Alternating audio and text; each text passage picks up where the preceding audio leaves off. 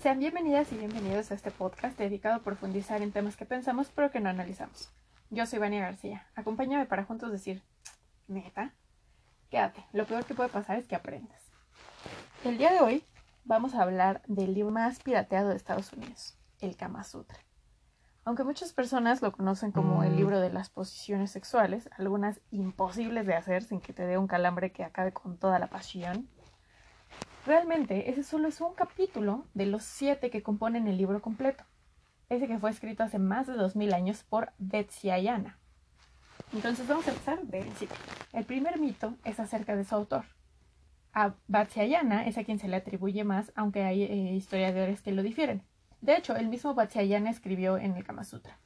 Después de haber leído y meditado sobre las obras de Pabravya, y otros autores activos y examinado en profundidad el significado de las reglas dictadas por ellos, Vatsyayana ha compuesto el Kama Sutra conforme a los preceptos de la Sagrada Escritura en beneficio del mundo, mientras llevaba la vida de un estudiante de religión y se encontraba absorto en la contemplación. Esta obra no ha sido preparada como un simple instrumento para satisfacer nuestros deseos. Quien domine los verdaderos principios de esta ciencia y conserve su Dharma, Artha y Kama, y tenga en consideración las costumbres de la gente, llegará a dominar sus sentidos. En resumen, una persona inteligente y prudente que se, se ocupe de la Dharma y el Arta y también del Karma, perdón, del Kama, sin convertirse en esclavo de sus pasiones, tendrá éxito en todo lo que se emprenda. Ahora, tengo que aceptar, no entiendo por qué habla de sí mismo en tercera persona, pero pues bueno, eso no importa. Entonces, antes de meternos un poquito más en el Kama Sutra, hay que saber que realmente son dos palabras, Kama y Sutra. Según la cosmovisión hindú, hay cuatro pilares en la vida o eh, perusartas. Eh, esa palabra significa objeto de la búsqueda humana. El primero es el Dharma o la virtud, que incluye deberes, derechos, leyes, conducta, virtudes, o sea, una forma de vivir correctamente o de vivir bien. El Arta incorpora la riqueza, todo lo que eh, lo que engloba eso. De hecho, se decía que lo tenían que aprender de mercaderes o de comerciantes, ¿no? Como una carrera, la actividad para, con la que te ganas la vida, seguridad financiera, prosperidad económica, o todo lo que tiene que ver con el dinero. Kama, que significa deseo, anhelo, pasión, emociones, placer de los sentidos, disfrute estético de la vida, el afecto y el amor. Y eso es algo importante que puede o no puede tener una connotación sexual. Después tenemos a moksha, que significa literalmente emancipación, liberación o libertad, ¿no? Entonces, dependiendo de la escuela del hinduismo de la que estemos hablando, moksha puede ser una libertad del samsara. El samsara es el ciclo de muerte y renacimiento. Recordemos que los hindus creen en la reencarnación. Entonces, este ciclo de morir y renacer se le llama samsara. Y moksha puede significar ya sea que te liberes del samsara y llegues al nirvana, que es cuando ya dejas de, de reencarnar, o la libertad, autoconocimiento y autorrealización que tienes en la vida que estás, o sea, en esta vida, pues. Entonces, dependiendo de la escuela, es si solamente ahora sí que lo alcanzas una vez o cada vida lo estás encontrando. Pero bueno, ese es un breve resumen de, de los pilares. Entonces, Kama Sutra realmente es, o sea, Kama, esto que decíamos acerca del placer, y Sutra, que significa aforismo. Un aforismo, porque yo tampoco lo sabía, tengo que aceptarlo, es una explicación breve de algo. Entonces, en pocas palabras, es el placer, el amor eh, digamos que in a nutshell, ¿no? bueno, volviendo al autor que habla de sí mismo en tercera persona, dice que él estudió a otros literatos. Entonces, entre ellos se, encuentra Nadikeshvara, que hizo la primera versión del Kama Sutra y tenía mil versículos. Después, Shvetaketu, Shvetaketu, perdón, Shvetaketu lo resumió a 500 versículos. Luego, Babravya lo redujo a 150 y él fue el que lo dividió en siete capítulos. Entonces, como que cada, cada autor exponía acerca de un capítulo. Por ejemplo, Dataka hizo el capítulo 6, Charayan el primero, Sa Sabarna. Ok, tienen que tener paciencia con estos nombres.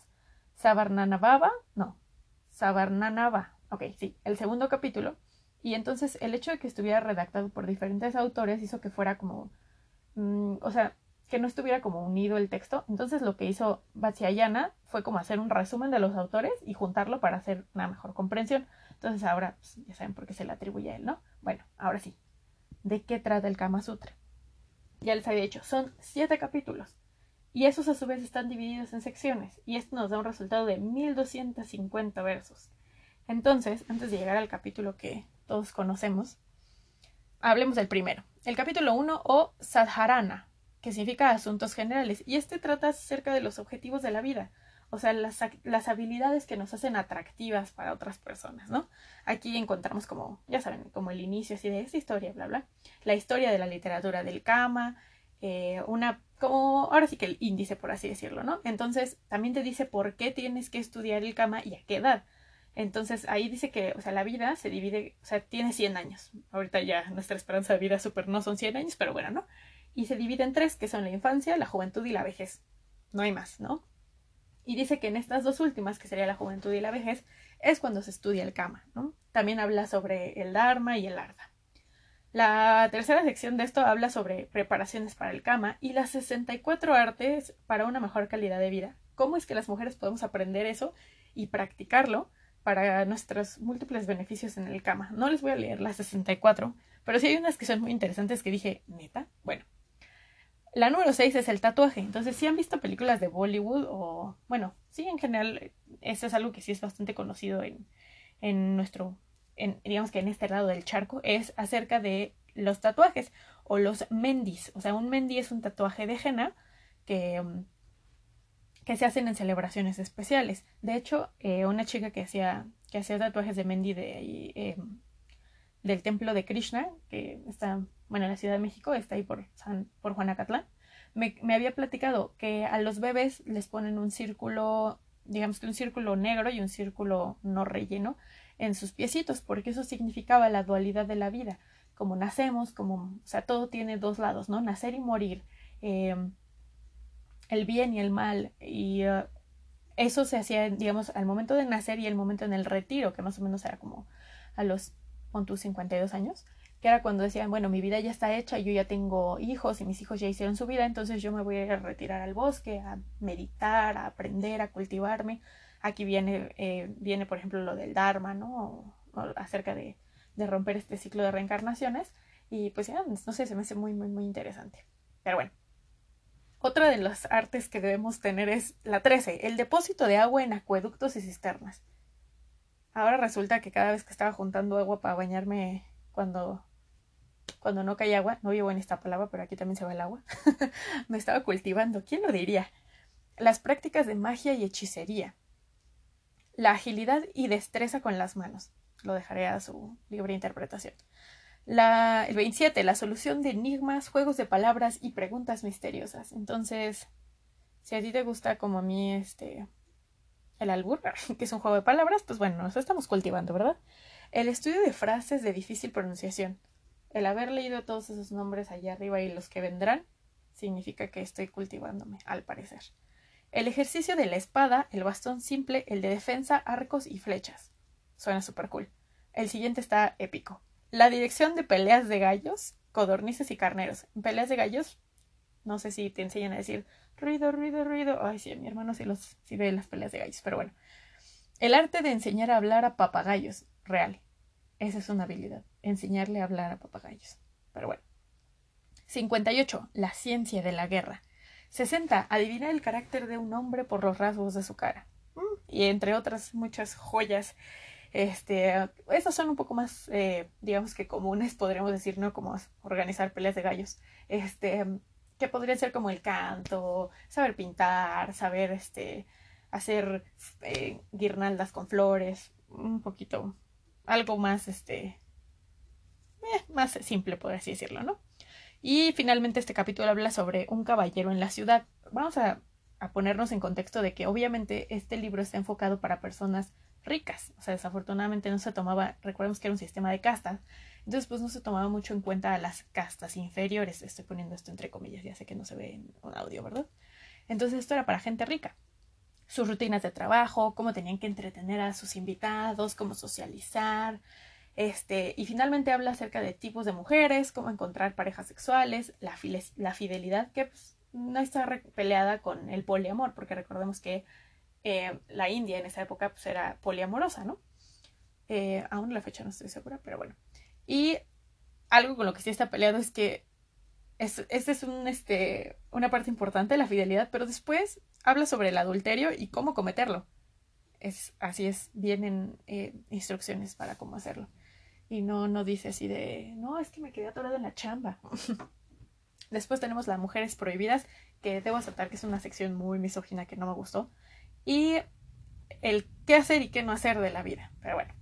Después tenemos el capítulo número 2, que es el que todos quieren leer. Es el que habla de sexo, que es el Sampra, okay, Samprayokika o detalles prácticos. Y este habla acerca de todos los tipos de, ahora sí que de unión sexual. Besos, abrazos, rasguños, mordidas, actos, aquí vienen las posiciones, estimulaciones orales y genitales. Habla sobre cómo cada amante es diferente, el temperamento de cada amante, el foreplay, ¿no? O sea, el juego previo, em, la, duración del sexo, el tipo de clímax, la intimidad, la alegría. Y hay tipos de amor, como por ejemplo el amor que se consigue por el hábito. Entre ellos está el amor a los juegos de azar, el amor que resulta de la imaginación, como el que viene del um, auparishtaka o sexo oral, el amor recíproco y sincero y el amor que viene de la percepción de objetos exteriores. Entre otros temas interesantes es saber cómo, eh, si alguien está interesado en ti, conversaciones, masajes, caricias. Eh, después viene cómo cuidarse los dientes, el cabello, el cuerpo y las uñas, algo que mucha gente debería enfocarse en este, en este siglo. Eh, así como otras formas no sexuales de, de intimidad, como son arañar, morder, azotar y sujetar. Yo también me quedé así de, ¿Y esas son las no sexuales? Pero bueno. Y aquí es donde vienen las posiciones. Pero, curiosamente, no hay dibujos. Eh, también habla acerca de cómo traer variedad al sexo, los gemidos, las necesidades de hombres y mujeres, las variaciones, las sorpresas, el sexo oral para hombres y mujeres, cómo experimentar con la pareja, eh, la excitación y cuando, cuando se va, así suena como, eh, como revista, ¿no? Así de qué hacer cuando la excitación se va y cómo revivir la llama del amor y 64 métodos para encontrar la felicidad en una relación. Lo que me parece raro es que el número 64 predomina en este libro y no el 69. bueno, después tenemos el capítulo 3, que es el Kanya Sampuruyukta o Encontrando una novia. Y habla acerca de cómo elegir pareja, técnicas de seducción y estrategias para conquistar a una mujer. Después los capítulos 4, 5 y 6 son llamados... Ok, esto va a estar difícil, pero al parecer me estoy cultivando. Brariadi, okay, Brariadicarita, Paradica, Vaishika, y estos hablan acerca de la conducta con tu esposa, con las esposas de otras personas y con las trabajadoras sexuales. Entonces aquí hablan un poquito más acerca del arte de la seducción, que se considera una conducta propia o impropia, algo que no me gusta, pero son causas de resistencia, el estudio de las inclinaciones sexuales, cómo arreglar una relación que ya está rota, eh, métodos para identificar signos de renuencia o pasión. Y eh, algo que me pareció muy curioso es que justifica que te acuestes con la mujer de alguien más si estás en peligro de muerte. Ahora eso no sé qué tan excitante sea para la mujer, así como de, ay, mira, está casi muriendo, pero bueno, cada quien, ahora sí que cada quien sus gustos, ¿verdad? Y el último capítulo es Aupamishatika o el arte de la medicina, eh, también lo encuentran como este, conocimientos ocultos o ciencias ocultas y trata sobre recetas, pociones o brebajes que puedes utilizar para realzar las hormonas, mejorar los órganos sexuales, aumentar la virilidad, la fertilidad y el poder de la atracción. Lo que sorprende es que ese capítulo no haya llegado hasta nuestros... O sea, que no haya sido tan popular, ¿no? Pero bueno. Este texto, recordemos que está escrito en una época muy lejana, les dije, hace más de dos mil años. Y lo que se trataba de buscar era de encontrar una, digamos que de darle forma a, o de darle una estructura a los instintos más básicos, al deseo y al placer, en una sociedad que tiene reglas, en una sociedad que está ordenada. Entonces, como tal, no es un manual sexual, sino un manual para vivir una vida de placer y lujo en la India de aquellos tiempos. Mucha gente, eh, bueno, de los artículos que he leído y eso, a veces considera el Kama Sutra un texto algo progresista. ¿Por qué? No solo porque habla abiertamente del sexo, que siempre ha sido un tabú, sino porque toma en cuenta el placer de hombres y mujeres como en una situación de igualdad. Y esto aún existiendo un sistema de castas que, o sea, desafortunadamente decía que pues las mujeres éramos inferiores a los hombres, ¿no? Entonces, otra de las cosas que también dices como, wow, esto no me lo esperaba, es que da ideas a, nos da ideas a las mujeres de cómo manejar a los hombres, cómo conseguir lo que queremos, cómo hacer que un hombre haga lo que deseemos. Y eh, por poner una cita, tenemos el hombre y la mujer proviniendo de la misma naturaleza sienten el mismo tipo de placer. Entonces, eso para esa época y para ese para esa sociedad en la que estaba dices como, "Órale." Bueno, también incluía textos acerca de los roles y el acceso al placer desde el punto de vista de la mujer, ¿no? Entonces también decía que el propósito del Kama Sutra no era tener hijos, sino divertirse. Entonces, vaya, vaya. Pero, como todo lo que es bello, no siempre puede ser así. Entonces, hay ciertos puntos donde el libro ah, como que se contradice un poco. Porque a veces es como, no, es como si fuera no tanto acerca de cómo ejercer placer, sino cómo tener control en la sexualidad. Hay, como ya les había dicho, en, hay un capítulo donde hace una lista muy misógina de las mujeres que no deben disfrutarse. Y eh, no se las voy a leer porque para qué. Si les gusta, si les interesa, pueden buscarlo. Pero sí está como de, vaya. Es hasta cierto punto comprensible viéndolo desde el punto de vista de esa época, pero en este punto de nuestra vida ahorita, en este siglo en el que estamos en este momento, de ninguna manera sería aceptable. Porque también eh, considera el abuso como una forma aceptable de conseguir una esposa. Y déjenme decirles que el abuso jamás es aceptable, para nada, en ninguna situación. Pero bueno, vamos a dejar esa, esa parte fea y triste de un lado y les platicaré cómo es que llegó hasta nuestra época. O sea, no es como que eh, Barciayana haya dicho así de, bueno, ahora lo voy a imprimir, no. Eh, fue en 1883 cuando eh, Sir Richard Francis Burton, que era un cónsul británico, explorador, traductor y estudiante, eh, bueno, historiador, se podría decir, de, de el Oriente, o también llamado orientalista, él fue el que introdujo el Kama Sutra ahí en Gran Bretaña, pero en esa época recordemos que era una sociedad victoriana. Y si han visto este había un, este programa en el 11 que estaba súper chido, que creo que se llamaba Historias Horribles, y hablaba acerca de las costumbres de los victorianos y así. Era una sociedad muy reprimida y era una sociedad como muy conservadora. Bueno, hasta ahora mucha gente, ¿verdad? Pero no solo se reprimía en cuanto a, por ejemplo, las formas de vestir o eh, las formas de hablar, muchas cosas, sino que también era sexualmente reprimida. Entonces, incluso existía una ley que era contra las obscenidades. Entonces lo que hizo este señor, eh, Sir Francis Burton, es que hizo un club privado para publicar la literatura erótica que llegaba de Oriente, que era ilegal, y se llamaba The Hindu Karma, Kamas, eh, Kama Shastra Society, o sea, Kama Sutra al final de cuentas, ¿no? Y este señor también es famoso, y si no lo sabían, ahora ya lo saben, él tradujo Las Mil y Una Noches. Oh, interesante, ¿no? Bueno, fue hasta 1862 que comienza toda la revolución sexual que se permitió legalmente publicar ese libro. Y saltamos un brinco enorme, llegamos a los noventas. Cuando llega el Internet, pues había más acceso a, a este libro.